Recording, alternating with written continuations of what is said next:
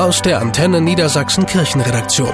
Kirche Live in Niedersachsen und Bremen. Mit Steffi Behnke. Heute ist der sogenannte Weiße Sonntag, der erste Sonntag nach Ostern. In vielen katholischen Kirchengemeinden traditionell der Tag, an dem viele Kinder auch in Niedersachsen ihre Erstkommunion feiern. Ich freue mich auf die Erstkommunion, auf die Geschenke und auf die erste Hostie, weil ich möchte gerne wissen, wie die schmeckt.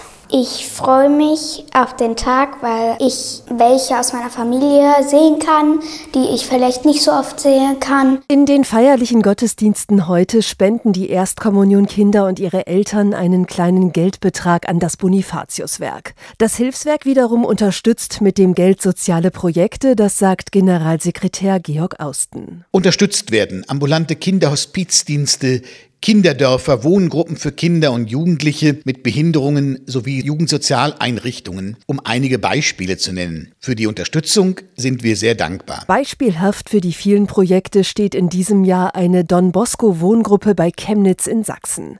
Dort leben Kinder und Jugendliche, die nicht bei ihren Familien sein können, beispielsweise weil ihre Eltern gewalttätig gewesen sind. Die Mitarbeiter der Wohngruppe geben diesen Kindern einen sicheren Ort zum Leben, das sagt Lisa Glagos Rogowski, die Leiterin des Bereichs Jugendhilfe. Dass da jemand ist, der sich kümmert, dass da jemand ist, der hinterher ist. Das kennen viele von zu Hause aus nicht. Die wurden sich wirklich selber überlassen. Und hier ist einfach immer 24 Stunden rund um die Uhr jemand da, der sich kümmert. Ohne Spenden ist es fast unmöglich, die Arbeit so zu leisten. Welche Projekte das Bonifatiuswerk dank der heutigen Spende der Erstkommunion Kinder noch unterstützt, steht auf der Homepage des katholischen Hilfswerks. Kirche Live in Niedersachsen und Bremen aus der Antenne Niedersachsen Kirchenredaktion.